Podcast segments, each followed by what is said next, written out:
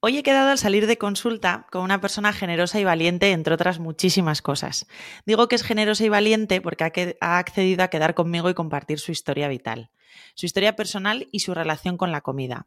Cómo con ocho añitos los atracones significaban poder evitar ir a clase y por lo tanto evitar el bullying y las palizas de sus compañeros. Cómo transitó un trastorno por atracón, que tuvo como consecuencia una obesidad mórbida de 130 kilos, perder esos 51 kilos.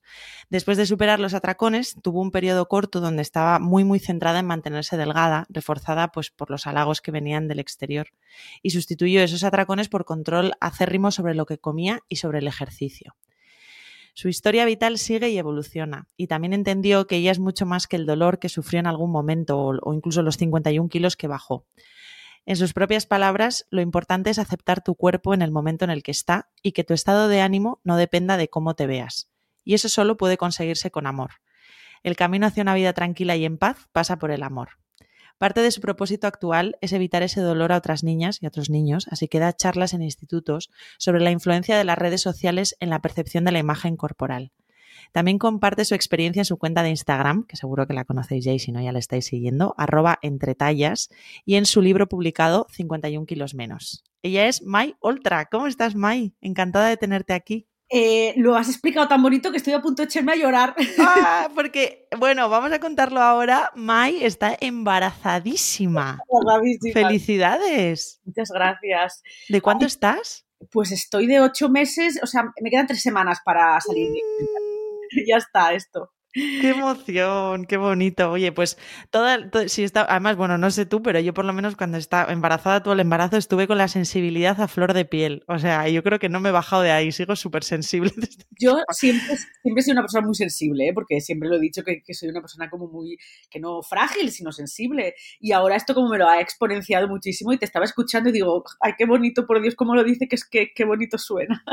Digo lo que siento, porque de verdad te, te quiero dar las gracias, te lo he dicho en privado y te lo digo aquí en público, por ser tan generosa, porque esta historia tuya, que es la tuya, es tu verdad y tu historia vital, en muchos puntos sé que seguro que hay mucha gente que nos está escuchando que o lo está pasando, o lo ha pasado, o tiene alguien cercano que lo está pasando, que esa relación con la comida es muy tormentosa. Entonces, me encantaría coger de la mano, cogerte de la mano.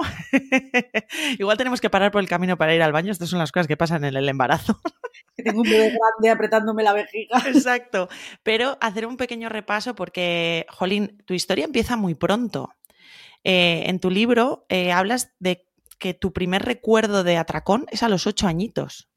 ¿Cómo recuerdas tu infancia? ¿Qué estaba pasando en ese momento? Mira, a mí me pasa dos cosas. Yo tengo unos recuerdos de infancia muy bloqueados eh, que sobre todo todos los que tienen que ver eh, a en mi corporalidad o en mi alimentación, pero luego tengo unos recuerdos muy bonitos de, amor, porque mis padres, sí que es cierto que yo tuve que trabajar a posteriori la relación con ellos, porque eh, al final, cuando tú tienes ocho años y desarrollas un trastorno de alimentación, Mm, yo me daba tracón. O sea, la cosa empieza que yo con ocho años sufría mucho bullying en el cole porque yo, eh, mis padres tenían una, situación económica muy frágil, o sea, em, éramos, pobres, eh, pues no, no de bajos recursos, sino pasamos una época pues como... Mm, Difícil. Difícil, no, sí, sí, bueno, éramos pobres, yo no, siento vergüenza ¿eh? al explicar esto porque era la, realidad, mis padres tenían una empresa, tuvieron problemas, mm, bueno, entonces teníamos muy poco dinero y a mí siempre me gusta estudiar, entonces me becaron y yo fui becada a un cole privado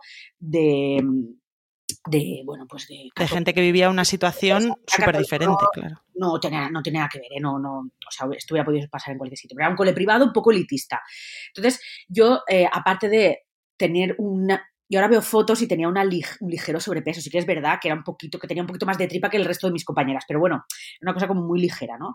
Además, iba becada, era público, o sea, todo el mundo sabía que yo no era hija de una familia de bien de la zona de Valencia, yo soy valenciana, o sea, que iba becada, con una beca de estudios que me cubría todo, desde el uniforme, los libros, el comedor, el transporte. Entonces, bueno, era evidente que era una niña becada y empecé a sufrir un montón de, bullying.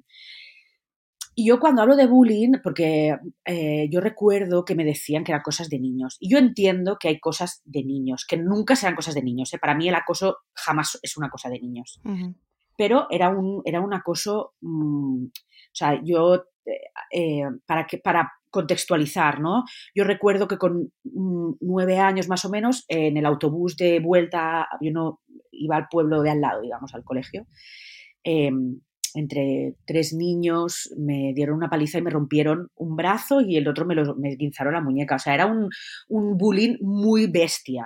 O sea, era, había mucha violencia, mucho acoso, no solo verbal, era físico, eh, bueno, y era todo como muy violento. Y yo no quería ir al colegio, todo que me encantaba estudiar. Yo siempre he sido una empollona, a mí me encanta estudiar. O sea, yo si pudiera dedicar mi vida al estudio, sería un monje de clausura estudiando todo el día. Entonces yo sacaba pues buenas notas, tal. Entonces el acoso este eh, era terrible, era, era, un acoso muy doloroso. ¿Y cómo actuaba, cómo actuaba tu entorno en ese momento? Porque era público, quiero decir, lo hacían delante del resto de los niños y delante de los profesores y cuidadores. Sí, eh, había un, como una especie de pacto de silencio, porque como te digo, era un colegio muy elitista, donde la mayoría de los hijos de los eh, eran hijos de, hijos de toreros y cosas así. Era gente muy, de... Bueno, entonces, mm, eh, por ejemplo, el, el, chaval que más acoso me hizo, que me hizo, o sea, que digamos que se, que se burló de mí hasta los 25 años, que me veía por la calle y me decía cosas. O sea, que ¿Pero qué dices? Una cosa que terminó en el colegio. Y yo eh, luego pasé a un instituto público, luego me fui a vivir a una ciudad más lejos y tal, pero cuando yo bajaba a mi pueblo, eh, aún me lo seguía encontrando y seguía recibiendo acoso por esta Madre Una cosa como muy, muy turbia, pero bueno, yo entiendo que es una persona que a mí ahora mismo me gustaría abrazarla y decirle de dónde está se sale, ¿sabes? estaba pensando lo mismo porque eh, evidentemente algo no, no va bien. Compasión por esta persona porque entiendo que seguramente a esta persona lo que le faltaba era amor en su casa pocas cosas. O había visto mucha violencia, o vete tú a saber. Exacto, exacto. Bueno, entonces la cuestión es que lo veían, pero como era un colegio que vivía mucho, que vive, porque es un colegio que aún está, que está abierto, eh, como de, digamos, de, lo que las familias de mucho dinero eh, dan, pues ahí no se decía nada todo el mundo, era evidente, a mí con el tiempo, compañeras del cole que vivían este acoso me han pedido disculpas. Nos hemos encontrado por Instagram, por algunas redes sociales y me han pedido disculpas por, por mirar a otro lado, porque ellas no hacían nada, porque esto lo hacían tres personas. Por ser cómplices. Miraban a otro lado. Entonces, bueno, yo, eh, la cuestión es que yo descubrí muy, muy pronto, con ocho años, que si comía compulsivamente en la despensa de mi casa, me dolía mucho la tripa eh, a lo mejor vomitaba de, haber comido mucho y mi madre me decía, no puedes ir al cole. Entonces para mí era un día salvo. Era un día, era ideal. O sea, yo el día que comía mucho y me encontraba mal y al día siguiente no iba al colegio, como me llegaba, los deberes me llegaban y yo podía estudiar en casa, em, pues era un día que había sobrevivido. Un día salvo, ¿no? Exacto, exacto. Entonces eh, empezó así, con ocho años. Yo recuerdo perfectamente, además es que tengo la imagen, mis padres tenían una cocina con una despensa con una puerta y yo recuerdo sentarme en la despensa, comer eh, pues lo que, lo que hubiera, lo que encontrara que me hiciera llenarme muchísimo. Eh, encontrarme muy mal o vomitar y, entonces mi madre decir, no, no, la nena no está bien, tiene una gastroenteritis, lo que fuera, y mañana no puede ir al cole. Y yo era como, vamos, un día, o sea, mañana no me van a pegar, ni me van a insultar, ni me van a abejar. Entonces, yo hablo muchas veces de, que, algunas veces me han preguntado si yo me arrepiento, ¿no? Que al final tampoco, cuando te pregunta alguien, ¿te arrepientes de tener un trastorno de alimentación? Es como, yo no escogí tener. Exacto, no tiene sentido la pregunta, ¿no? Bueno, pero hay gente como que cree que es algo que tú decides, ¿no? Claro, sí, sí. Y yo siempre digo, a mí me salvó la vida yo con 17 años, y esto que digo he empezado a decirlo no hace mucho tiempo, porque a mí me da mm. mucha vergüenza decirlo, pero yo con 17 años pensé en suicidarme, porque en la vida era terrible para mí, ¿no? Eh, acoso, un trastorno de alimentación con 17 años súper agudizado, justo con 17 años em, recibí un tratamiento de un endocrino súper top en, Valencia que pasaba por tomar anfetaminas, que era un medicamento que luego retiraron, pero estuvo, era un medicamento que se dio muchos años para adelgazar y eran anfetaminas, que a mí me cambió el carácter, entonces de repente tenía 17 años, eh, esta cosa terrible de querer morirme, eh, estar enganchada a anfetaminas, detectaron desde la salud pública, que yo tengo que decir que siempre, siempre eh, me he topado con, malos profesionales también, ¿no? Pero en general me he topado con gente muy buena. Em, que detectaron que yo con 17 años estaba enganchada a unas pastillas que en ese momento eran legales, pero que eran anfetaminas para adelgazar. Entonces, yo con... ¿Cómo? o sea, este, llegaste a un momento en el que no veías o sea, no veías escapatoria, que al final suelen, suelen tener esa, esos pensamientos de, de, acabar con la vida, suele ser eso. Es decir, es que es tanta la agonía de vivir que es que no puedo soportar el dolor de vivir. No podía imaginarme, eh, o sea, no podía imaginar un futuro en el que siempre fuera a ser así mi relación con mi cuerpo, con la comida, con el entorno hostil, ¿no? Porque al final yo luego con 17 años, cuando pasó este impasse, con 17 años más o menos, yo me fui del pueblo. Me fui a vivir a, em, a estudiar a Valencia, decidí que me iba, trabajaba, me pagaba yo los estudios, pero necesitaba irme del pueblo porque eh, la, mayor parte del acoso lo sufría por personas del, pueblo, ¿no? Entonces decidí que me tenía que ir de allí y esto también me salvó la vida, ¿eh? O sea, tomar esta decisión. Salir del entorno. Yo recuerdo que con 17 años le dije a mis padres, necesito irme y, y era joven, con 17 años eres joven y mis padres me dijeron, vete. O sea... De esos ocho años eh, que comienza, ¿no? Ese, esa descubres que te puedes evitar el dolor con dolor de tripa, con atracón, ¿no? Encuentras una manera de protegerte em, hasta esos 17 años, que es un poco un momento de impas para ti, como has dicho. Em, con tus, o sea, tus padres eran conscientes de lo que pasaba, ahora que has hablado ya con ellos y, habéis recordado todos esos momentos, ¿ellos cómo lo vivieron? Porque me imagino que igual hay personas que nos están escuchando que están en la posición de tus padres. Entonces me ha pasado una cosa que, ha, marcado mucho mi vida también. Yo, yo, por desgracia, mis padres fallecieron ah, eh, hace, mi madre hace tres años y mi padre hace algunos más, pero fallecieron muy jóvenes.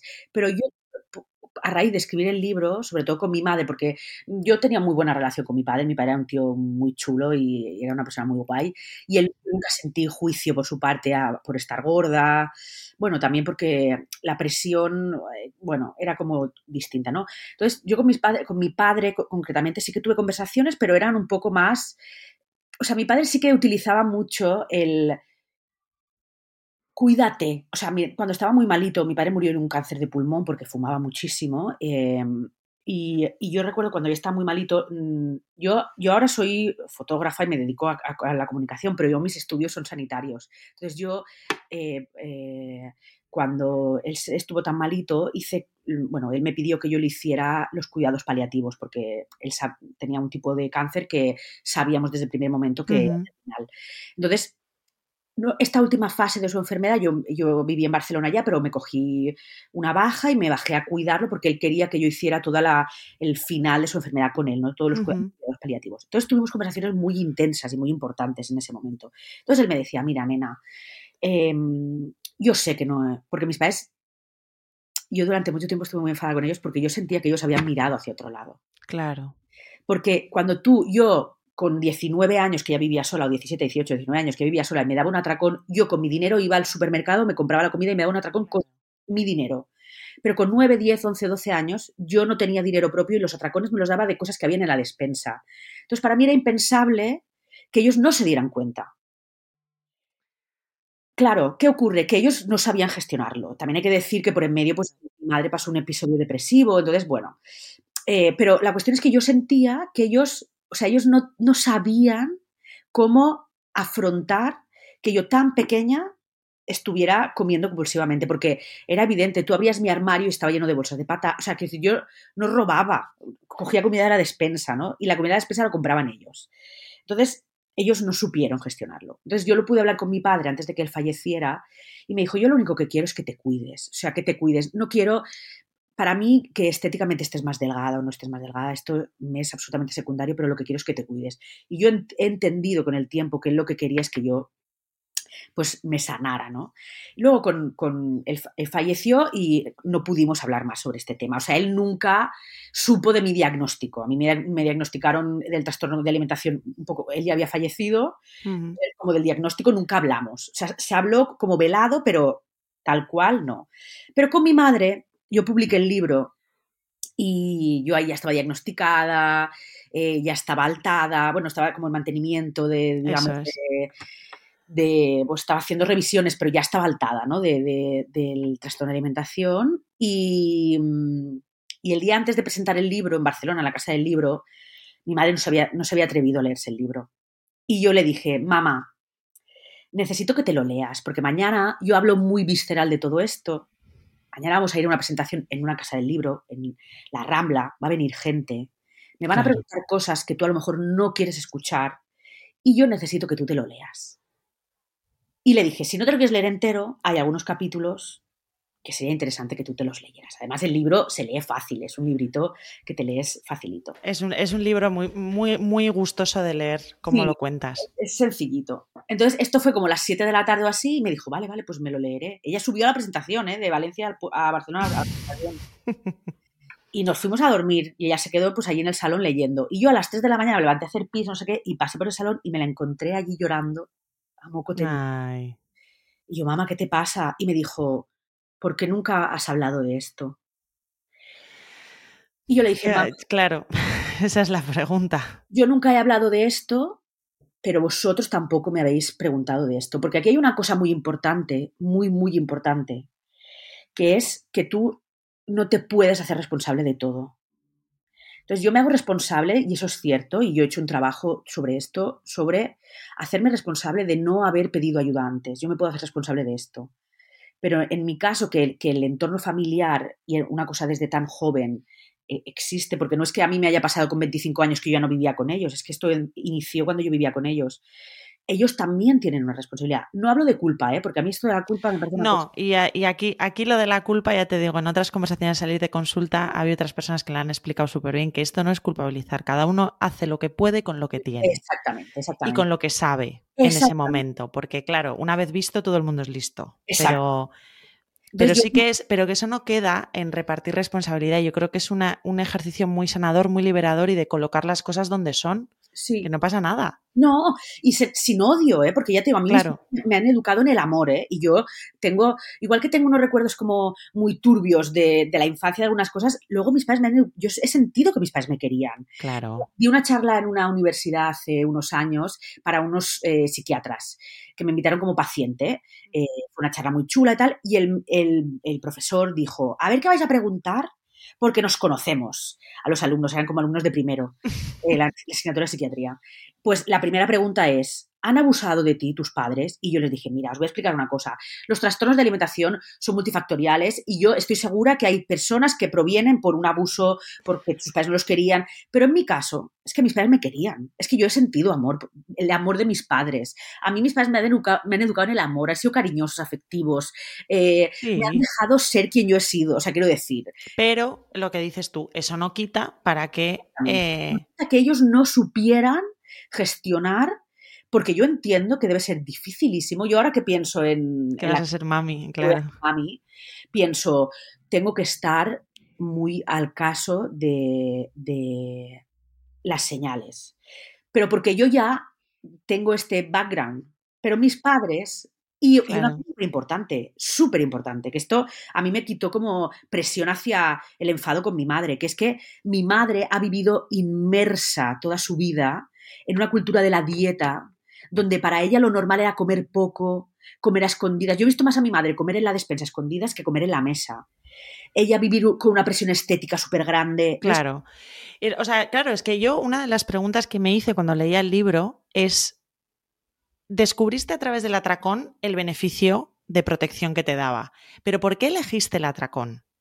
Claro, eso es, eh, es un melón. Es porque... Un melón no, o sea, yo no, no, no, sé, no soy psicóloga, ni soy, ya te digo, ni psiquiatra, ni nada de esto, pero, pero el por qué elegimos eso, supongo que es algo que es una pregunta que tú te habrás hecho. Sí, sí, sí. Y es porque yo durante toda mi vida he visto más a mi madre levantarse a las 2 de la mañana a comer, habiendo dicho, no ceno porque no tengo hambre, y hacernos la cena a mi padre, a mí y a mi hermano y cenar, y ella comerse una pera que, que, cenar con nosotros. Y yo luego escucharla, o sea, escucharla como a las 2 de la mañana se levantaba a cenar, porque no es sostenible vivir con una pera. ¿sabes? bueno, o sea, por supuesto. Entonces, eh, claro, yo recuerdo, y además esto como muy a escondidas, ¿no? O sea, comer mm. como mucho desde la vergüenza. La asociación también, porque una cosa es lo que nos dicen nuestros padres y otra cosa es lo que vemos que hacen. Es como esta, esta, imagen que siempre decimos, ¿no? De cariño, no fumes mientras te estás fumando un piti. Pues hablabas antes de, de, que tú ahora estás en un momento pues, muy especial de tu vida en el que vas a ser madre, en el que has transitado todo esto y que vas a estar alerta a las señales. Mm. Si pudieras eh, decir cuáles son las señales, las banderas rojas, ¿no? las red flags que decimos que nos deberían preocupar de nuestros hijos o, niños o adolescentes que tenemos a nuestro cargo, ¿cuáles serían? Mira, yo creo que la primera sería el excesivo eh, control sobre el cuerpo porque al final esto nace de, eh, en mi caso, ¿eh? de un odio hacia la corporalidad, hacia querer huir de, mi propio cuerpo. Entonces, eh, mm, creo que un excesivo control sobre el cuerpo, cubrirse o no querer enseñarse o sentir vergüenza del cuerpo, creo que es una señal mm, muy importante. Y luego, una cosa también mm, que a mí me preocupa mucho, mucho, porque creo que esto ha agudizado con, el, con Internet, digamos, o con una... Las redes sociales. Sí, que es la demonización de los alimentos. O sea, yo soy súper partidaria, esto me ha costado mucha terapia, ¿eh? Pero soy muy partidaria de no demonizar alimentos. Claro que no. decir, todos sabemos em, lo que implica una alimentación equilibrada y que hay eh, que pues, evitar un tipo de... No evitar completamente, ¿eh? o sea, pero em, Sí, que hay alimentos que tienen una calidad nutricional diferente a la otra, que eso no quiere decir que sea, justo lo subí hoy a un story sobre esto, porque a mí es algo que yo, claro, tú imagínate como nutricionista, o sea, mm, terapia no, pero de construcción a muerte, porque claro, no, es incompatible trabajar eh, con personas en su relación con la comida y ser eh, un, principal agente de, ¿no? De, seguir demonizando los alimentos. Y muchas veces hablamos, eh, que yo creo que es lo que estás intentando decir, que no es que algo sea bueno o malo. Puede ser, hay diferentes adjetivos, puede tener mayor valor nutricional, menor valor nutricional, puede tal. Pero que saludable o no saludable es algo bastante relativo, porque para ti puede ser saludable, porque igual hace que no te comes una pizza 20 años y yo, por ejemplo, yo qué sé una de las secuelas más importantes que me han quedado del trastorno de alimentación, que esto es una cosa que he tenido que trabajar mucho porque me han quedado secuelas. Yo durante más de 20 años he vivido eh, pues con una, relación toxiquísima con la alimentación. Eh, yo tengo mucha fobia a comer hidratos. O sea, yo cada vez, ahora por ejemplo, y esto es una cosa que podemos hablar tranquilamente porque tengo cero problemas con esto, una de las cosas del embarazo que me ha llevado es que yo he tenido que equilibrar un poco más la ingesta de hidratos porque yo hago previo a quedarme embarazada, hacía una dieta muy, muy, muy baja en hidratos, consciente de por qué lo hacía. O sea, lo hacía porque para mí enfrentarme a comerme un plato de arroz era una cosa eh, mentalmente... Todavía muy dura. Torno muy dura. Lo podía hacer claro. y, lo, y, comía, pero era una cosa que requería mucha energía mentalmente.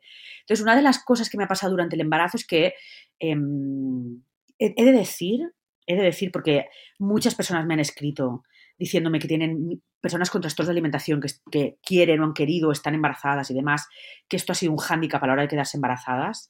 Em, mucho miedo a los profesionales. Yo he tenido la, y voy a decir suerte porque no es lo habitual, de toparme con unos profesionales increíbles, tanto porque yo, he ido, o sea, yo parí en, en un hospital público, pero tenía seguro, entonces algunas revisiones me las he hecho en un hospital privado también. Que ha dado la casualidad que es el mismo médico, o sea, quiero decir. Que trabaja en la pública y en la privada, ¿no? Exacto, ¿no? Entonces, yo me he sentido cero juzgada, muy acompañada e, en cuanto a lo que tiene que ver el trastorno de alimentación y el embarazo, que han ido como muy, sobre todo al principio, muy cogidos de la mano, ¿no? Que yo he tenido que trabajar muchas cosas. Pero la cuestión es que una de las secuelas que a mí me ha quedado es tener una fobia increíble a comer hidratos. Claro. Increíble. Entonces, para mí, pongamos una pizza precocinada, o sea, no, vamos a hablar de una cosa eh, que tú te haces en casa, que es más, bueno, que ya sabemos todo esto, ¿no? Una pizza congelada de toda la vida, vamos. Congelada. Eh, para mí, comerme un trozo mm. es salud mental. Qué bueno que digas esto. Sí. Eh, es lo que, lo que yo. Todo esto venía a que las señales estas de un niño, un adolescente o un adulto que demoniza hasta el extremo de ser incapaz de comerse un trozo de pizza precocinado. No, te estoy hablando de darse un atracón ni siquiera, ¿eh? O sea, quiero decir. eh, un alimento, esto es una señal muy grande de alarma. Yo hace poco, unas amigas me dijeron, eh, porque como decías al principio, yo pasé de, pues esto, de los 130 kilos, adelgacé 51 kilos y en un breve espacio de tiempo, en unos meses, porque por suerte eh, detecté muy rápido lo que estaba sucediendo, pues estuve con unos comportamientos de, anorexia, porque pasé al otro extremo, ¿no? De control. o sea, era imposible. Yo recuerdo dar una cucharada de arroz, saborear el arroz y escupirlo. O sea, porque es muy fácil, las personas que tenemos, eh, hemos tenido un trastorno de alimentación, saltar de uno a otro es muy sencillo. Porque además las dinámicas de, las conductas de trastorno de alimentación son muy adictivas. Porque tú crees que. Mm, que estás controlando lo que haces, ¿no? Al final, eh, eh, tener un trastorno de alimentación tiene mucho que ver con el control. Eh, y eso es una soberana mentira. Yo la mentira que más me he repetido es yo mi puñetera vida he controlado nada. a mí... Bueno, pero te da una sensación virtual de control y luego lo que, lo que es muy jodido a nivel social es que nos tenemos que revisar mucho em, en nuestros comentarios que podemos estar reforzando una conducta eh, disfuncional con la comida o incluso patológica. O sea, quiere decir que, que supongo que tú cuando adelgazarías 51 kilos, eh, te lloverían comentarios de, pero bueno, Mai, ¿qué has hecho? Me tienes que dar el secreto. Eh, y tú dices, a ver, que acabo de pasar un infierno, que estoy viviendo un infierno más delgada pero un infierno. El libro se llama 51 kilos menos, pero yo llegué a, perder 60, o sea, quiero decir, yo llegué a, a pesar 49,900. Que esto es cuando, cuando yo estuve, cuando me vi metida y dije, o pones algo aquí o te vas a meter en una anorexia de la que no sabes si vas a poder salir. Pero qué bueno que qué bueno que, supiste leerlo. Pero eh tu entorno en ese momento, ¿qué, qué cosas recibías? Mira, mi entorno en ese momento recibía, eh, recibía dos cosas. Por mi entorno más cercano, eh, sí que empezó, empecé a escuchar, ¿no crees que tendrías que parar ya? Porque yo ahí estaba metida también en un bucle de comer muy poco y hacer mucho deporte. Mucho deporte. Y, era un poco, quizá, tengo que decir que yo tengo, me he trabajado mucho el entorno y tengo un entorno, una red afectiva muy amorosa. Entonces a mí todo esto siempre me lo han dicho desde un punto muy amoroso. Como mis amigas, eh, mi, mi compañero empezaron a decirme, quizá Mai es el momento de parar, ¿no? Yo recuerdo una cosa esto es súper fuerte, porque lo pienso a veces y digo, yo ese día fui consciente de lo que estaba pasando. Yo tengo un sobrino de, ahora tiene 10 años, pero quizá en ese momento tenía 5 o 4, algo así, no sé. Y nos gustaba mucho duchar, bueno, llenar la bañera y, bañarnos, no sí, sé. Sí, sí, Como muy, me encantaba hacer. Sí, en mi casa también, se, sí, sí, se, con total normalidad. que pues nos encantaba bañarnos. Jugar en la bañera o lo que fuera, sí. Exacto. Y yo recuerdo estar en la bañera con él, es que él debería tener cuatro años, no tenía que tener más. Y me dijo, cuatro o cinco, me dijo, tía, no adelgaces más o te vas a morir. Un niño de cuatro años. Que él no me había conocido nunca con obesidad ya. O sea, para él en su en ser su tía yo, él nació cuando yo ya había perdido los 50 kilos. siempre había sido eh, normativa, delgada a sus ojos. Entonces me dijo, es que lo recuerdo en la bañera en casa de mi madre. ¿Y por qué crees que te dijo, por qué crees que te dijo eso? Porque en ese momento... es lo que estaba viendo él? en ese momento yo vi una foto después, que ahora la utilizo, por ejemplo, mucho en, las charlas de los institutos. Eh, o sea, se me marcaban todos los huesos, todas las costillas. Mm. Estaba muy, visualmente muy delgada. Entonces mm. él me imagino que me vería pues con todas las costillas No te vio muy saludable. No me debió de ver muy saludable un niño de 3 de 4 años. Bueno, pero lo ve, lo ve, muchas veces los niños ven cosas sin juicio, o sea, ven lo que ven. No me lo dijo mal ni nada, ¿eh? me dijo, no, no, por eso. Claro, no adelgaces más que te vas a morir. Y yo me quedé allí súper choqueada, en plan, ¿cómo me puede estar diciendo esto esta criatura? ¿No? Ya. Entonces, y, eso, fue un punto... Yo ahí, mira, he de decir, no te voy a mentir, ¿eh? En ese momento pensé, porque ahí es cuando yo estaba metiéndome en el trastorno de la, en la anorexia, pensé, muy bien, no te miente, estás delgada. ¿Por qué? lo que yo buscaba era eso. Claro. Es cierto que es, me pasaba esto, ¿no? Que hablaba, que me decías de el refuerzo positivo de la enfermedad.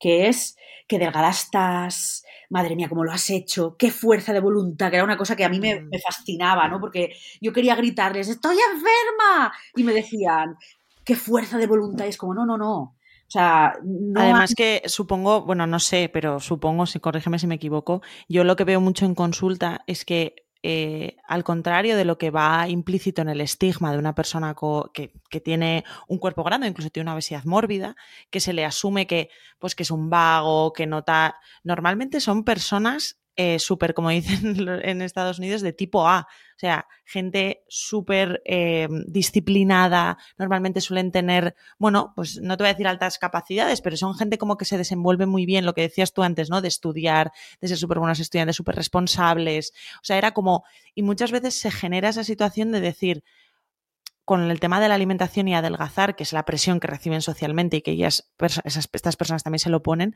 es como, he conseguido hacer de todo en mi vida menos adelgazar. Y se genera un como un diálogo interno de odio visceral, de no vales para nada, es que fíjate, es que no sé qué. Mira, a mí me pasó en el momento más bajito de, de, de la anorexia, digamos, de, la, de, esta parte de la enfermedad, que yo decía, bueno, y esto me pasó aquí y cuando estaba, eh, fíjate, como con 15 años o así, yo, eh, la fase, bueno, hubo una fase en la que yo me sentía eh, como muy mala, eh, gorda. O sea, fíjate, porque no, o sea, yo era, pues yo siempre he sido una, o sea, no me he drogado, soy una persona como muy responsable, eh, hacía voluntariado en Cruz Roja, o sea, quiero decir, era como una, una, una niña muy buena y...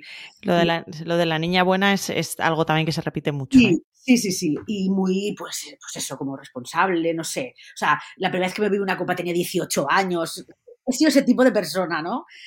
Pero es exactamente esto, es que ¿por qué no puedes adelgazar, no? ¿Por qué, además, hay una presión como por que esto, que esto es importante también, yo creo, ¿no? Que asociamos la delgadez al éxito culturalmente. Claro. ¿no? Entonces yo sentía mucho esta presión. Es como nunca vas a ser exitosa en la vida por muy buenas notas que saques, por muy buena niña que seas, por muy buen todas estas cosas, ¿no? Que tengas, que... Pero no has conseguido lo que... Pero... Exacto, exacto. Entonces yo me encontré, pues eso, eh, muy, si está, estando muy delgada, eh, con personas reforzándome esto Claro. y, y, esto es adictivo, no te, lo voy a, no te voy a engañar. O sea, lo que tú has buscado, lo que yo había buscado toda la vida. La aceptación también, social. A través de mi físico, porque yo, yo creo que sido bastante buena persona en general. Decir, se te ve, Mai, se te ve. O sea, eso no te... Vamos. Me puedo haber equivocado, bueno, me puedo, no me equivoco. Tu energía es de amor y de, de vamos, de buena, de buena persona. Muy de, de, rebelde, muy enfadada con el mundo, ¿no? Pero creo que lo pasaba, que esto tiene que ver más con la adolescencia. Pero, pero yo no había logrado ser una persona eh, normativa, ¿no? Entonces de repente me encontré, pues, eh, estando muy delgada, eh, y... Claro, no, no, en una, en una especie de lo que dices tú, o sea, es que al final, y además es que eso que te ha pasado a ti es algo que se da y se da mucho, porque, eh, o sea, si, si, pensamos en el TCA como una... O sea, al final eh, lo, lo, explicaba muy bien en otra conversación Laura Alberola, que es psicóloga especialista en TCA, y decía que el TCA, eh, a, a diferencia de lo que la gente piensa que es, es un salvavidas en un momento en el que necesitamos control. Absolutamente. Entonces, eso aparece, lo que tú decías de, de, salvación, es que es un salvavidas literalmente. Lo que pasa que llega un momento que, claro, ese salvavidas, y eso lo explicas tú muy bien también en el libro, que me gustaría que nos lo contaras, eh, es una manera de autolesión, estoy haciendo comillas. O sea, es, es un. es como algo que puede ser, o sea, es tu aliento y tu agonía. Es me salva, pero me mata. Sí, sí, porque además eh, hay un componente, ¿no? Que yo creo que es, que no sé si esto quizá no se lo tendría que decir una psicóloga, ¿no? Más que yo, pero eh, hay un componente como muy, muy común o que me ha pasado, que me he encontrado con muchas chicas cuando he hablado. Hablo de chicas porque eh, la prevalencia es superior en mujeres, sí. pero esto a hombres también les sucede. Eh, que hay, tú sientes mucha culpa, ¿no? El trastorno de alimentación, a mi parecer, tiene tres pilares. Uno es la culpa, el otro es la mentira y el otro es la vergüenza. Que, o sea, se apoya sobre esas, esas tres patas. En mi caso se apoyaba sobre esas tres patas. La culpa por no ser perfecta, estoy haciendo yo en comillas, o sea, no ser eh, lo que socialmente era alguien aceptable. Exacto, notable, exacto. O sea, pues estudiante, buena persona y encima normativamente como perfecto. Que se puede pedir. Y además a una mujer más, claro. Exacto. Eh, entonces, como se apoyaba sobre estas tres cosas y el trastorno de alimentación era una forma de castigarme por no ser esa persona perfecta, pero a la vez seguir viviendo, porque, porque en ese momento hay mucha desesperación y mucha mentira y mucho odio, ¿no? Sobre todo mucho, mucho odio hacia, hacia tu cuerpo y, hacia tu persona, te diría, ¿no? Porque al final cuando tú te haces daño de esa manera, eh, tanto comiendo compulsivamente, que, era lo, que yo hacía, como dejando de comer. Porque al final es como las personas... Eh, el otro día hablaba con una, con una chica que, que está su hija está viviendo un proceso, tiene una hija. O sea, me pasó una cosa muy bonita que es que una, en una charla que fui a dar como a un centro cívico, digamos, eh, una madre se acercó y me dijo, mm, yo te sigo de redes, dices cosas que a mí me resuenan, que me resuenan a mí como adulta haber pasado, pero estoy viendo que hay rasgos tuyos que me recuerdan a mi hija, ¿no? Yo tengo una hija que tiene pues, pues eso, que saca muy buenas notas, que es una persona como muy tal y cual, pero veo que tiene comportamientos raros en cuanto a la comida, ¿no? Y le dije, pues estate atenta porque creo que eh, con la edad que tiene tu hija es un momento complicado, tiene 13 años, es un momento difícil, muchos cambios en las mujeres a nivel corporal, tal, no sé qué. Y me dijo, em, ¿te importaría conocerla? Y yo le dije, no, claro que no cuando quieras, porque era como un del pueblo, digamos. Entonces, pues unos días después la conocí a la niña. En un momento dado, la madre se fue a por un café, algo así, no recuerdo, no recuerdo bien bien cómo fue, y la niña me dijo que había empezado a vomitar. Porque no sabía cómo hacerlo, porque ella quería adelgazar, porque estaba el verano ahí, porque sus compañeras tal, y había empezado a vomitar y, ella sabía que estaba mal, porque tú sabes que lo que haces no es, si tú lo, ocultas y mientes a las personas que quieres porque sabes que está bien, eh, que aún no era una cosa mm, como muy, que no hacía cada día, pero que había empezado a hacerlo. Y yo le dije, vale, lo primero, gracias por contármelo, no es fácil hablar de esto, ha sido súper valiente, ¿qué quieres que hagamos con esto? ¿Quieres que yo hable con tu madre? ¿Quieres que yo propicie la conversación y se lo cuentes tú? Eh, hablo con tu tutora del instituto, dime qué instituto vas, o sea, ¿qué quieres hacer con esto? ¿Por qué me lo has contado, no? Y me dijo, quiero que me ayudes a contárselo a mi madre, porque yo no se lo puedo contar, porque siento que la decepcionaré. Y yo le dije, pues no te preocupes, si quieres estar tú delante, pues ahora lo hablamos aquí, yo saco el tema, lo hablamos, tal, yo si quieres puedo explicar eh, que yo me sentía muy mal por no ser capaz de vomitar con 15 años. Mm. Em, o, pues lo hablamos abiertamente. Y me dijo, yo me voy ahora un momento a... Porque es un, es un sitio que hay como una... Es una cadena de supermercados como orgánica que hay aquí, que hay el supermercado orgánico y una cafetería delante, ¿no? Eh, yo entro y tal y, y, tú se lo dices a mi madre. Y luego pues intentamos abordar todas juntas. Dije, perfecto, lo hacemos así. Esto pasó hace unos meses. Y con la madre se fue, yo se lo conté toda la madre. Le dije, mira, ha pasado esto, me ha explicado esto, eh, no sabe cómo decírtelo, cree que, que, la vas a reñir, a castigar, a, bueno, como que te va a decepcionar. Está pidiendo ayuda a gritos esta niña. Esto que acaba de pasar es que tu hija está pidiendo socorro.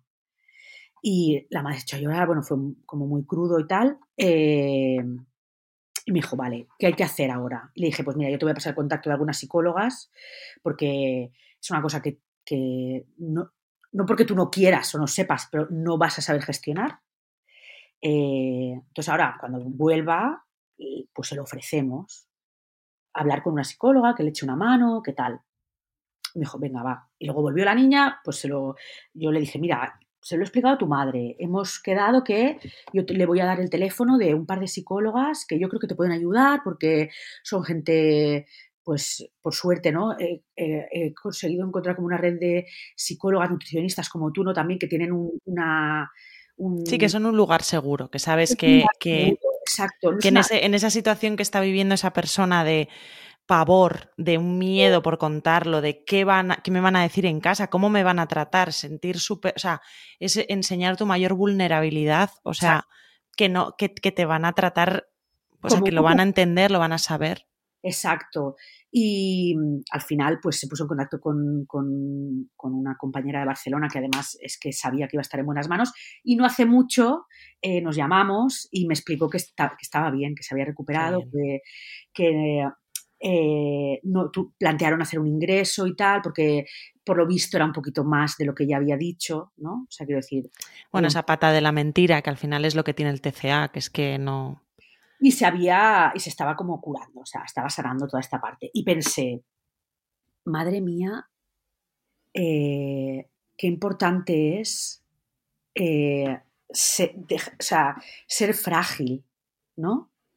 Dejarse ser frágil, porque esta niña Saber pedir ayuda. O sea, sentir, pero a veces, una de las cosas, por ejemplo, para ti, ¿qué supuso el confesar? Porque entiendo que, claro, cuando te contó esta historia eh, la niña de 13 años, dijiste, es que soy yo, supongo, ¿no? es decir, ese momento de, lo voy a decir. Mira, nosotros bromeamos muchísimo, muchísimo, muchísimo, con que yo me, me voy a hacer una camiseta que ponga tengo un TCA o he tenido un TCA o algo así. yo he pasado de ocultarlo y vivir en la mentira. Mira, yo no me arrepiento, esto es una cosa muy importante, yo no me arrepiento de haber tenido un TCA, que es lo que te decía al principio. Hmm. Yo no me puedo arrepentir, a mí me salvó la vida, me salvó de no tirarme por un puente. Yo no me puedo arrepentir. De lo único que me arrepiento, y es un proceso que he hecho, que he ido pidiendo perdón, es de mentir a la gente que quiero. Yo llevo 15 años con mi compañero, con mi marido. Hmm. Él se enteró de esto cuando llevábamos casi 10 años y yo convivía con él desde hacía 8 y le había estado mintiendo muchísimo, muchísimo, muchísimo. Entonces yo de lo único que me arrepiento es de haber mentido a la gente que quiero. Todo lo demás me lo he perdonado, porque era lo que tenía que hacer. O sea, no, no, no puedo arrepentirme de algo que me salvó la vida en su momento. Ojalá hubiera tenido otras herramientas, claro que sí, no te voy a decir que, que esto, pero pero, pero fue tu salvavidas, ¿no? Lo que decíamos antes. que tenía con lo que sabía para sobrevivir. Entonces, mm. de lo único que me arrepiento es de haber mentido. Por lo tanto, haberlo explicado, para mí es como. O sea, yo, yo recuerdo, mira, el día que yo me di. Esto, yo recuerdo el, último. Eh, que esto también lo explico, ¿no? El último intento, digamos, de atracón que yo me di fue: me compré un montón de comida, la puse en la mesa y me iba a dar un, atracón.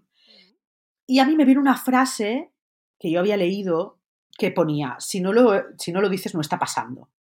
Entonces yo cogí el teléfono, llamé a mi marido, a mi chico y le dije, él no tenía ni idea de todo esto, ¿eh? Y le dije, me he gastado 25 euros en comida, eh, me voy a dar un atracón de comida. Y me dijo, bueno, él no entendía de dónde le venía esto porque pobre es que no sabía nada de todas estas... Primera noticia para él de todo, de nada. En 10 años de relación.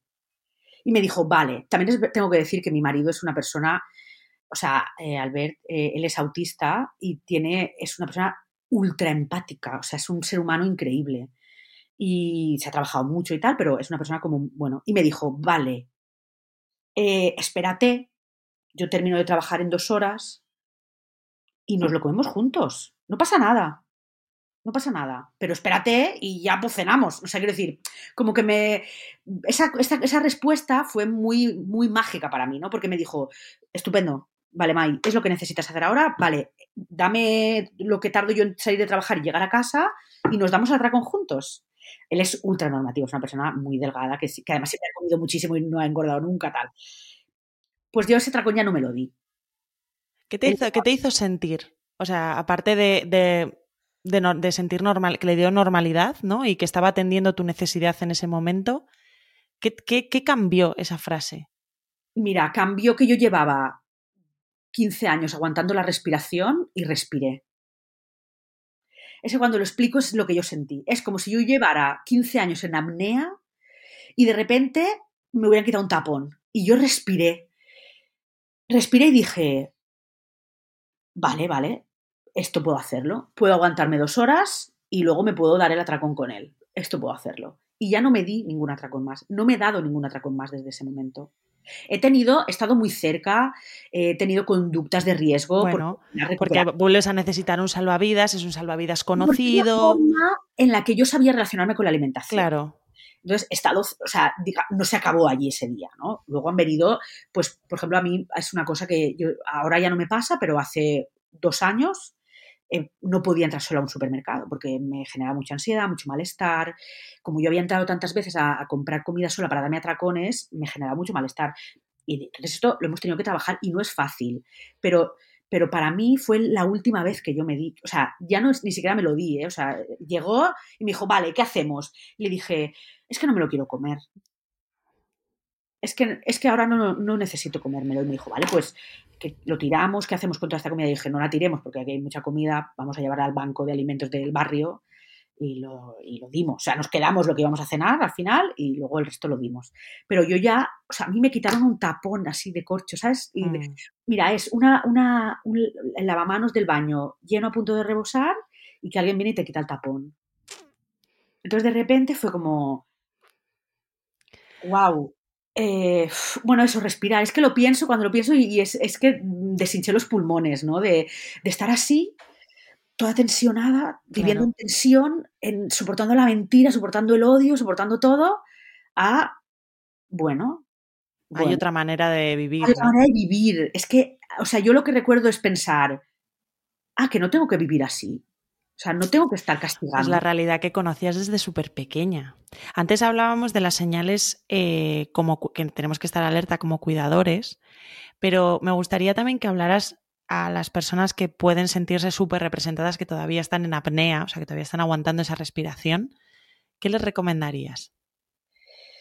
Vale, lo primero, y que no siempre es fácil, porque yo ya te digo que tengo un entorno muy amable, y esto es una cosa que yo sé que a mí me ha facilitado eh, esto, es que pidan ayuda. A veces esto es muy complejo, porque la gente no siempre suele entender o suele tener empatía. Y cuando digo pedir ayuda, no solo pasa por pedir ayuda a tu entorno, que es lo que la gente pensamos, no pide ayuda a algún familiar, tu pareja, ¿no? Porque no todo el mundo tiene un entorno fácil. No, no, claro. Que, que incluso los trastornos de alimentación vienen dados por entornos hostiles, ¿no? Eh, pero que busquen ayuda. Hay eh, centros públicos donde tú puedes pedir ayuda, que no mm, porque también hay otras realidades de personas con pocos recursos económicos que no pueden. Yo tuve la suerte de en ese momento poder pagar una psicóloga privada y de hacer todo claro. esto. Pero hay realmente hay centros muy buenos en ciudades, hay grupos de apoyo, eh, incluso te diría, fíjate, grupos de Facebook, ¿no? O sea, cosas como... Estaba pensando lo mismo yo también, sí. Eh, grupos de personas eh, que, o sea, si pueden, que busquen una ayuda psicológica, esto sin duda, ¿eh? O una psiconutri, o personas que te puedan acompañar desde la profesionalidad, esto es lo primero, sin duda. Pero si por lo que fuera su situación es vulnerable hasta el punto de no poder permitírselo económicamente, porque eh, hay personas que viven esta realidad, que busquen gente que, que esté pasando por lo mismo. Porque dejas de sentirte solo. Y los trastornos de alimentación son muy solitarios. Y esto alimenta el trastorno de alimentación. La soledad alimenta el trastorno de alimentación. Entonces, yo lo que diría es, intenta apoyarte en tu entorno, o sea, explícalo a, a, gente que, a una amiga, a alguien que tú sientas que va a entenderte.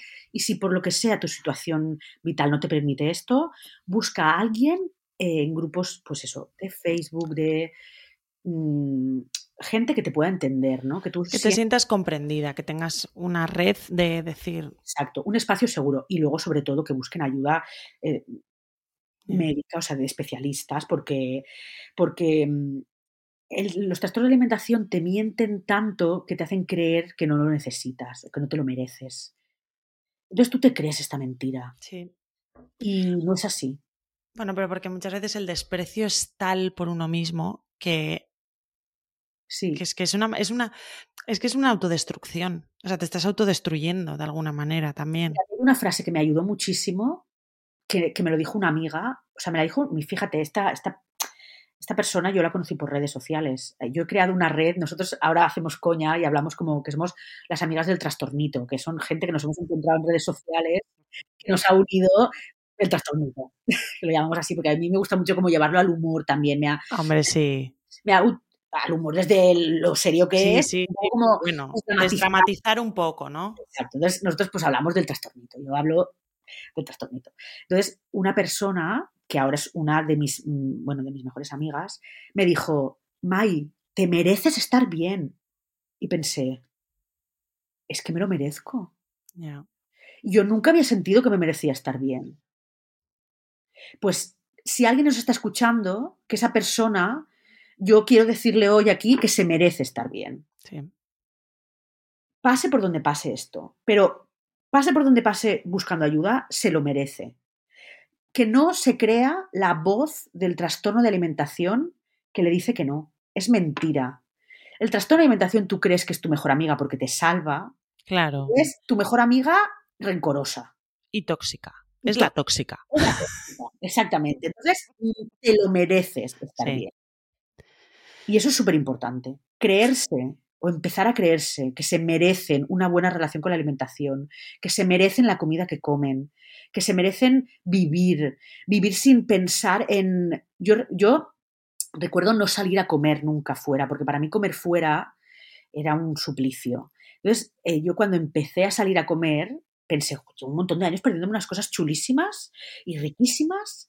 Y, y entré también en el mood este de, jolín, es que yo me merezco disfrutar. Es que eso, eso, es, eso moviliza mucho más. Yo en consulta, por ejemplo, hay un ejercicio que hago siempre, evidentemente, en psiconutrición. Esto es algo que los nutricionistas no podemos hacer porque no es nuestro campo y, y es muy peligroso, pero sí en, equipo, que es eh, repasar las cosas que me ha robado el TCA. Porque eso también hay que recordárselo a una misma. ¿Qué cosas me ha robado el trastorno de conducta alimentaria? O, Sí, sí. o incluso qué cosas me ha robado estar a dieta. Porque a mí también siempre me gusta ampliar un poco más la imagen a que relacionarte con la alimentación siempre desde la dieta, bueno, aparte de que puede ser un, estado, un preestado de, de que puedes, puedes acabar en un TCA, evidentemente, porque es al- altamente probable, pero la mentalidad dieta también te roba muchísimas cosas.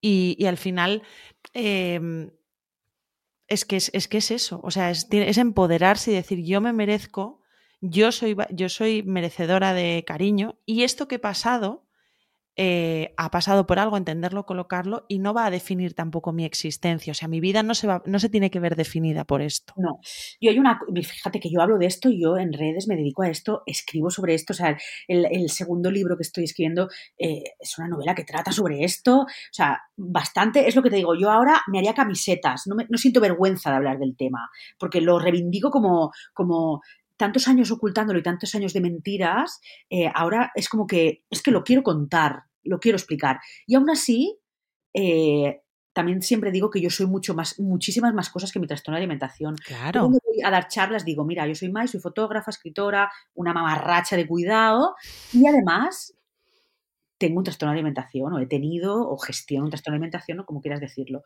Forma parte de quién soy, evidentemente, porque es- Pero no es todo lo que eres. no es todo lo que soy. No. Y no es todo lo que eres de nadie. O sea, quiero decir, no es tan importante como para que defina tu persona. A eso me refería, sí. Es que es fundamental. Es una cosa importante. Claro que sí, porque ocupa, porque además, mira, yo me lo imagino, yo soy muy visual, al ser fotógrafa soy súper visual. Entonces yo me imagino el trastorno de alimentación, o sea, mi, mi, mi vida que es una casa, ¿no? Una sala, y yo en el centro de la sala. Y el trastorno de alimentación, dependiendo de, de la época de mi vida, ha ocupado un trocito de la habitación, un poquito menos, un, o sea, como para gestionarlo, yo me lo imagino así en plan, vale, pues ahora está sentadito en una silla, en una esquinita, mirando de espaldas, como a su movida, ¿no? Porque, pues ahora estamos así, ahora estamos así y estamos bien. Pero yo me lo imagino como una cosa que va ocupando espacio. Ha habido momentos de mi vida en el que esta sombra pequeñita ha ocupado mucho espacio y yo era la que estaba sentadita en una silla de espaldas, allí calladita, sigilosa, sin que se supiera bien quién estoy. Pero al final mi casa soy yo y tú puedes reclamar este espacio. Entonces, es difícil, no voy a decir que es fácil, eh, requiere energía, requiere trabajo, pero luego se vive también ocupando tu casa. Jolín, es que la única certeza, no sé, no sé si habrá otras vidas, pero que solo hay una, por, por lo que sabemos hay una, luego igual hay dos, tres, cuatro, no sé, pero hay una. Y, Jolín, eh, encontrar ese empoderamiento y encontrar esa red de seguridad de la que tú hablas, o por lo menos buscar, Buscar. y, y dejar de alimentar al trastorno de conducta alimentaria, que me ha encantado esa frase, que se alimenta del secreto, Sí, sí, sí. se sí. alimenta de, de- de tu miedo. De tu miedo. Al final, también es que a las personas que, que- que están pasando por un TCA, que no son el TCA, sino que lo están pasando, que está toda su, su habitación llena, como dices tú, también es que eh, muchas veces lo que sienten es como desde fuera se ve como muy fácil, ¿no? Por ejemplo, una persona hablabas de la anorexia, ¿no? Que está en bajo peso, pues come. Y los familiares a veces a mí me suelen decir, pero es que ¿por qué no come?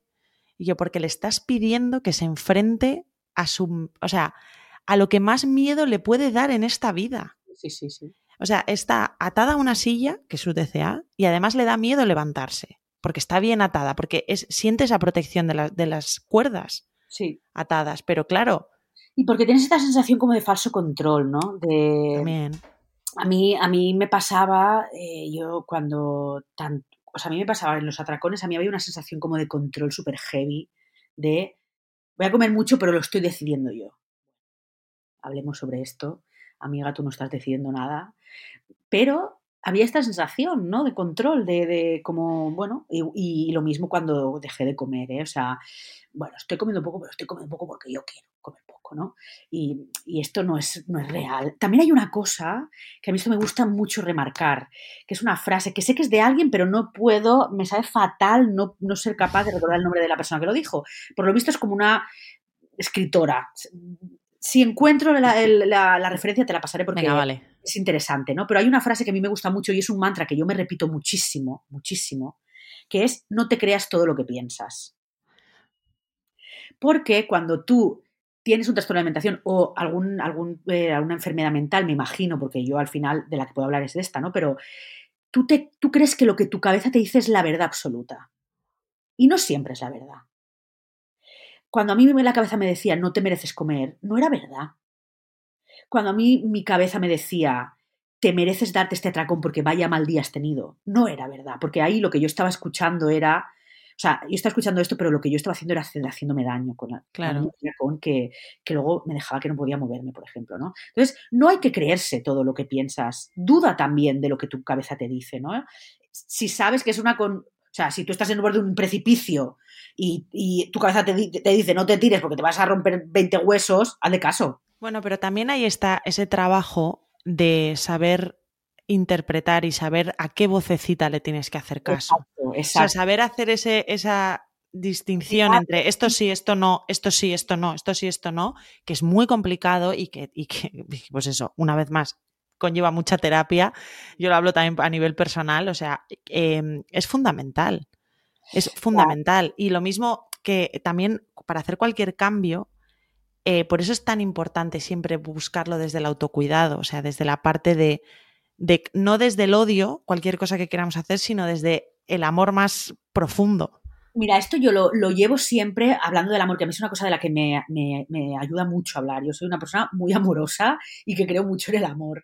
No en el amor romántico de Disney, sino en el amor como energía que mueve las relaciones humanas, la relación con una misma. Entonces yo siempre, dentro de la frase esta de no te crees todo lo que piensas, pienso, ¿Es una frase que tú le, le, validarías a tu mejor amiga? ¿O a alguien a quien quieras mucho? ¿A tu madre, a tu padre? ¿A alguien a quien tú quieres, a quien, con, a, con, quien sientes un amor profundo de cuidado, de respeto, de admiración, ¿no? ¿Tú es una frase que validarías para alguien a quien quieres mucho? No, pues para ti tampoco vale. Si tu mejor amiga te dice, me voy a dar un atracón porque eh, me lo merezco, ¿tú esta frase se la validarías a tu amiga? No, pues para ti tampoco vale.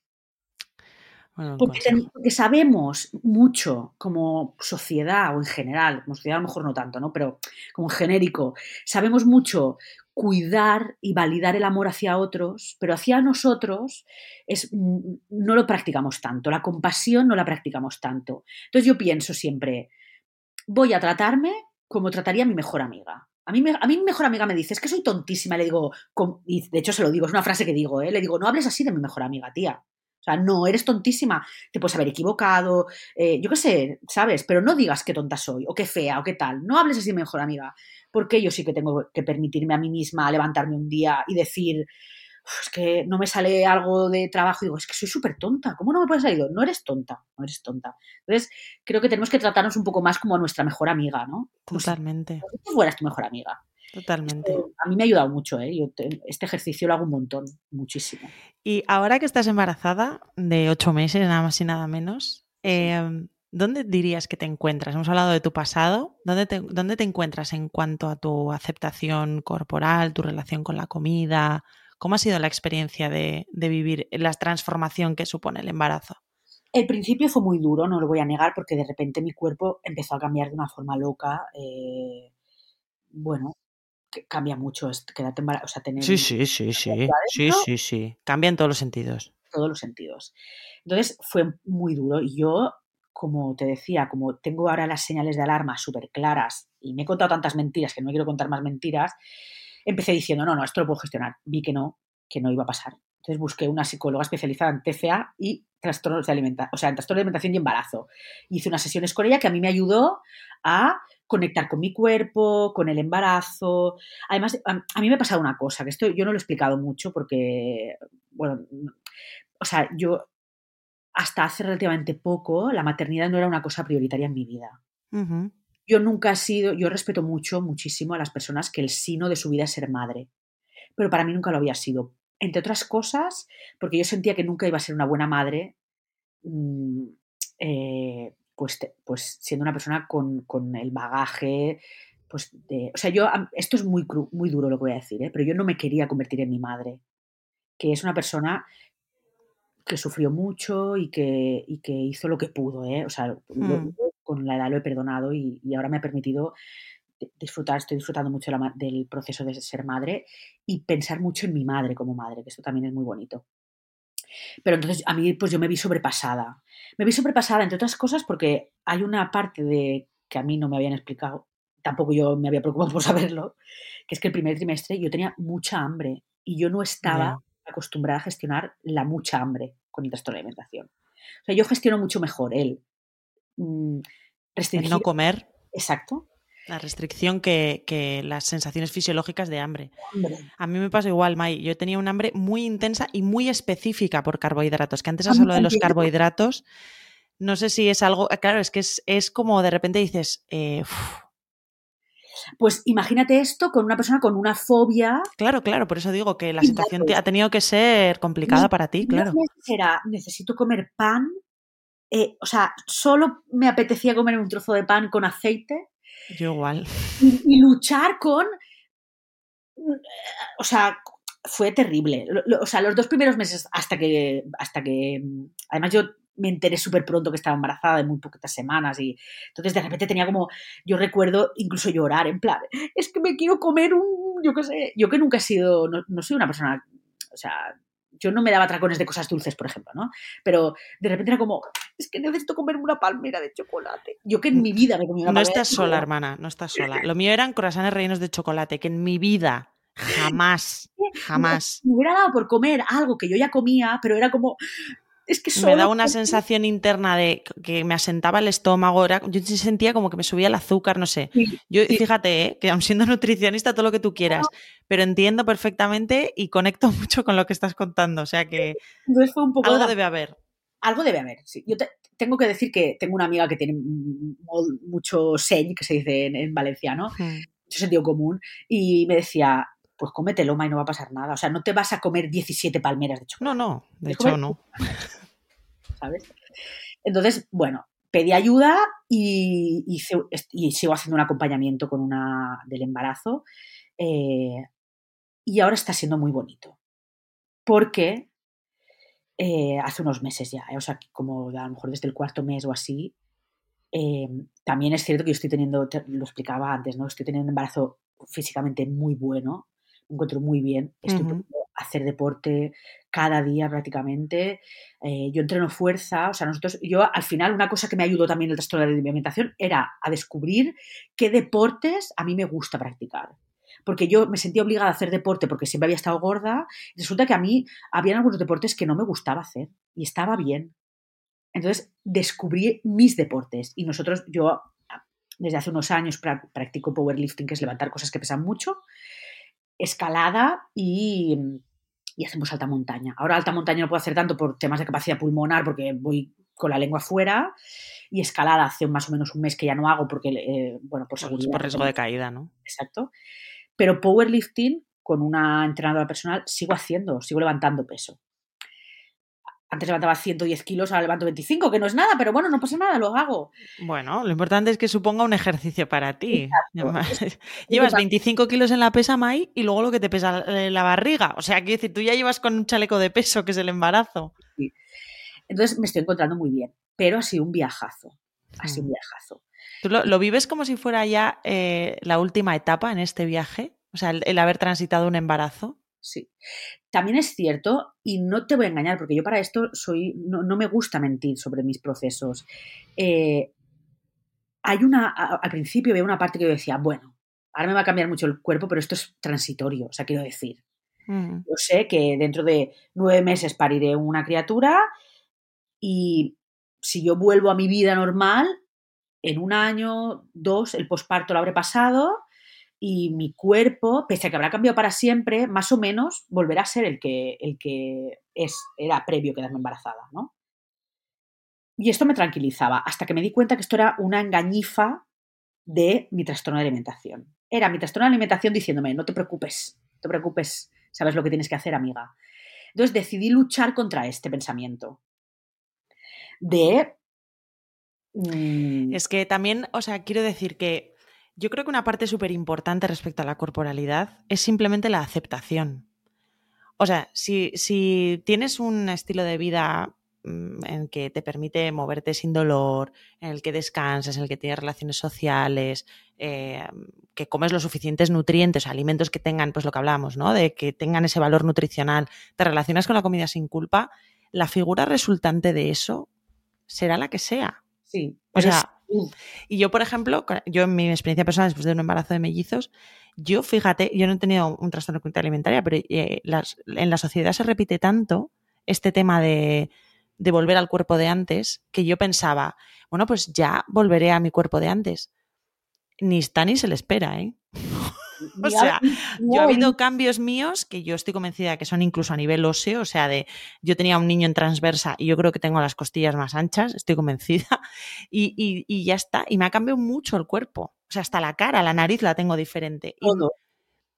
que, que esa parte de aceptación también y de no esperar al al- a ese cuerpo también es parte de la sanación. Sí. Y yo en esto, a mí me gusta mucho hacer mucho hincapié en... eh, mira, a mí hay un tema, yo esto lo hablo, en, últimamente lo hablo mucho, que es, va sobre el body positive, ¿no? Está muy bien y es un movimiento que hace falta, porque ojalá yo con 15 años y odiando mi cuerpo a muerte hubiera tenido referentes que hablaran sobre el body positive. Pero yo creo que lo que hay que... Yo creo, para mí, ¿eh? Sí. que a mí lo que me hace bien es habitar la neutralidad corporal, que es mi Claro. cuerpo es ahora y ahora está bien.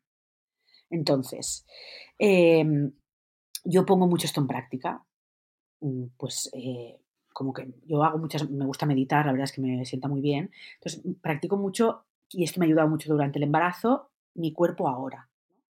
Pues mi cuerpo ahora ha cambiado, evidentemente, ¿no? Tengo un ser humano de 3 kilos ahora mismo dentro, pues ocupa un espacio. ¿Qué, voy a hacer, no?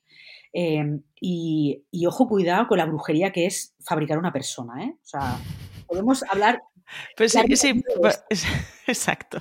porque, o sea, da para, mu- para otro podcast de, de la movida que es y la brujería que es fabricar una persona, ¿no? Pero mm, creo que tenemos que aprender a, uno, que el cuerpo no es estático, que tu cuerpo va a cambiar siempre.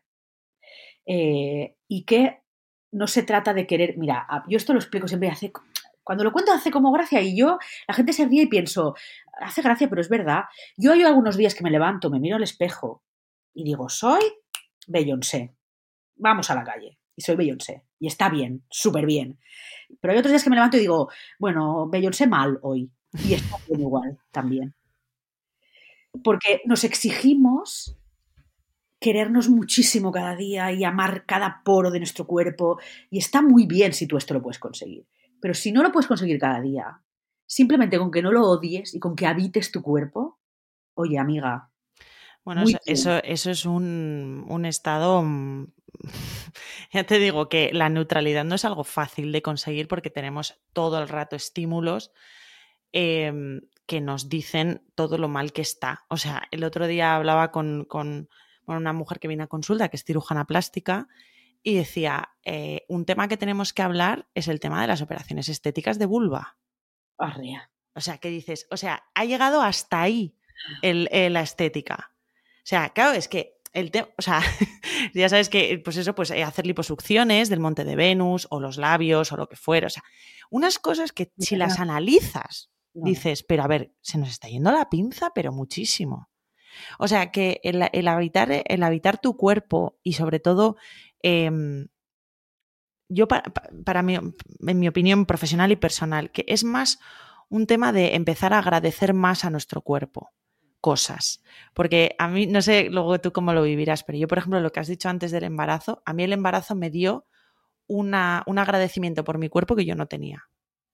O sea, lo agradecida que le estoy a mi corazón, a mi cuerpo, a mis pulmones, a mi cabeza, a mis piernas, el haber podido gestar y mantener mi propia salud de dos bebés o de un bebé o los que fueran, es que lo piensas y dices, ¿por qué tengo que maltratar tanto? O sea, algo que, que, me da la vida, que me permite vivir. Y aunque estuviera enfermo, que ese es otro tema también, o sea, no hace falta quererlo, es simplemente habitarlo, cuidarlo, respetarlo y aceptarlo. Exacto. Es que creo que pasa más por, por esa parte como de acepta, acepta lo que... Mira, la sociedad, que eso también nos da para otro temarro, ¿eh? pero la sociedad nos hace... Tendremos que volver a quedar. Nos hace vivir en, perpetua eh, incomodidad, digamos. O sea, como querer alcanzar siempre algo.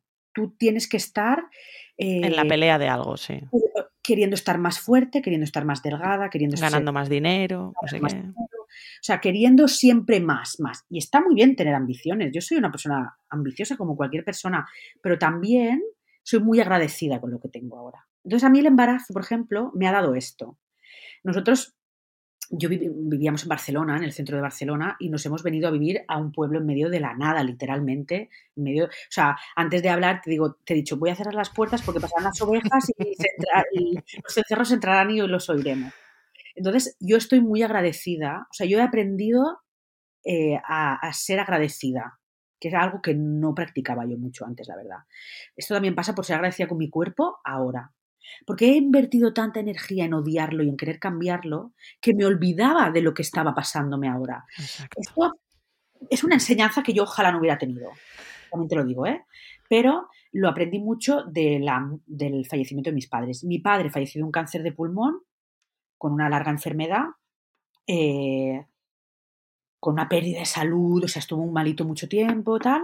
Y mi madre falleció de un infarto masivo de un momento a otro. Yo hablé con ella por la mañana, voy al gimnasio, mamá, no sé qué, no sé cuántos. Y por la tarde me llamó mi hermano y me, dijo, a la mamá le ha dado un infarto y, se murió. Y a mí esto me dio como mucho, o sea, pensé mucho sobre la muerte, que no hace falta pensar sobre la muerte, pero entiéndeme, ¿eh? me dio mucha, esta, esta cosa, esta reflexión me llevó mucho a pensar, por ejemplo, en mi madre, que mi madre eh, murió peleándose con su cuerpo, quiero decir lo que hablábamos antes, ¿no? De pues, comía poco, eh, siempre había estado a dietas. No había experimentado la aceptación, ¿no? No la había aceptado, no la había para nada, ¿no? Entonces yo pensé, yo no quiero ser mi madre en ese sentido. O sea, mi madre era una persona muy buena persona, pero había cosas que yo no quería repetir. Claro. Entonces yo me di cuenta que, que, mi trastorno de alimentación tenía mucho en repetir ese patrón de, de no Mira, mi madre una vez me dijo, es que hemos venido a sufrir. Y yo le dije, ¿a sufrir? Yo venía a mm. gozármelo fuertísimo, mamá. Exacto. Entonces, creo que practicar la aceptación de, pues, pues el cuerpo en el que tengo ahora, eh, pues que luego me iré a entrenar y podré levantar 25 kilos, o puedo salir a andar, o las ovejas, yo qué sé, no sé, cosas que no, no tiene por qué ser algo trascendental, ¿no? A mí me ha ayudado muchísimo en el embarazo, sobre todo, también, ¿no? En el, en el yo a veces, eh, ahora porque estoy ya muy embarazada y tal, ¿no? Pero al principio cuando no se notaba y tal, yo me, o sea, me sentaba, me miraba y pensaba, estás fabricando los pulmones de otra persona, ¿eh? Ojo con esto. O estás, y era como, choca esos cinco, amiga, ¿sabes? Totalmente. Haciendo cosas maravillosas ahora mismo. Súper importante. Que tiene que ver, que, o sea, quiero decir, y esto extrapolado al embarazo, porque ahora estamos hablando de esto, pero no hace falta estar embarazada para darte cuenta de que tienes que como agradecer cada día que tu cuerpo. ¿Sabes cuándo te das mucha cuenta? Cuando te falta salud. Cuando te falta salud, de, algún, de alguna manera, te das cuenta de lo importante que es. O sea, de repente, eh, yo qué sé, un día tienes me da igual, cualquier cosa. O sea, mm, eh, lo que, es que lo que quieras, me, me sirve cualquier cosa, un sarpullido en la cabeza. Y es que, es que no puedes vivir. Es que estás diciendo, pero por favor, o pasas una gripe y dices, qué bien estoy ahora que no tengo la gripe. Entonces, que no tienen por qué ser grandes enfermedades, pero ya solo nos falta un ápice y nos ayuda a valorarlo. Entonces, vivir o entrenar, más que vivir, entrenar, porque a veces se nos olvida, pero volver a entrenar y volver a ese estado de agradecimiento y trabajar la aceptación y dejar la pelea, ¿sabes? En plan, como, ya no quiero pelear más. Es que... Tengo, tengo otras cosas en la vida, ¿sabes? Y que es muy cansado, que dedicar tanta energía mental, a mí una de las cosas que, mira, una de las frases que yo más repetía cuando estaba muy malita del trastorno de alimentación es que yo no quiero vivir en este estado mental todo el tiempo de pelea. Es muy cansado vivir así, es muy cansado estar todo el día discutiendo con tu cabeza, con la comida, con es muy agotador. Yo quiero vivir tranquila, ¿no? Hay una cosa que yo me pregunta y esto me lo pregunto y, pero claro, entiendo que no tiene respuesta, ¿eh? pero pienso, ¿cómo será? O sea, ¿cómo vivís o vive la gente que no ha tenido nunca un trastorno de alimentación? Esto me pasa a mí cuando veo a mi compañero comer. Él come. O sea. Come, punto, ya está. se acabó. Entonces yo, en los momentos en los que estaba muy malita del trastorno de alimentación, ah, es que me enfadaba con él y todo. Pobrecito mío, que es un bendito. Ya, pero bueno, es normal. Yo creo que esa rabia es normal pero decía, ¿cómo será vivir así? ¿no? Cuando más yo tenía la pelea hasta la cabeza era, ¿cómo debe ser vivir sin pensar en las calorías que tiene un alimento? ¿no? Porque al final, pues esta fue otra de las secuelas, soy una máquina de... Te puedo decir las calorías de casi todos los alimentos. Entonces, era como, ¿cómo puede... ¿Cómo puedo desconectarme la cabeza de esto, no? Dejar de controlar. Sí, entonces, creo que esto sí es, como significativo también, ¿no? Darse estos, estos espacios como para. Bueno, para quitar el tapón. Para quitar el tapón. Es quitar el tapón, ¿sabes? Bueno, Mai, yo creo que, o sea, todo lo que has dicho ha ayudado muchísimo a las personas que nos están escuchando a quitar el tapón si es que están en apnea. Yo creo que ayuda a, a saber un poco cómo detectar o actuar en el caso de convivir con alguien que, que pueda necesitar esa ayuda. Y si son menores, yo creo que algo que has dicho que yo me gustaría subrayar es esa parte de que nosotros somos muy importantes también, somos responsables. No quiere decir que tengamos la solución ni que seamos culpables, pero sí somos responsables. Y en muchas veces esa intervención familiar es muy importante también. Y, y, sobre todo que al final eh, lo más guay que has dicho y lo que repites mucho y, sigue repitiéndolo, yo te compraría una camiseta, es esa parte de que hay que hablar.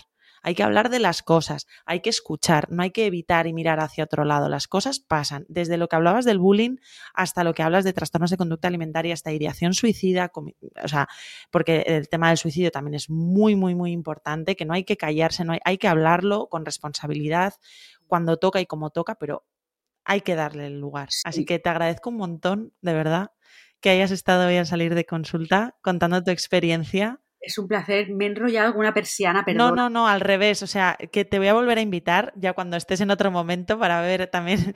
Cuando, voy al bebé. Exacto, pero de verdad que muchísimas gracias.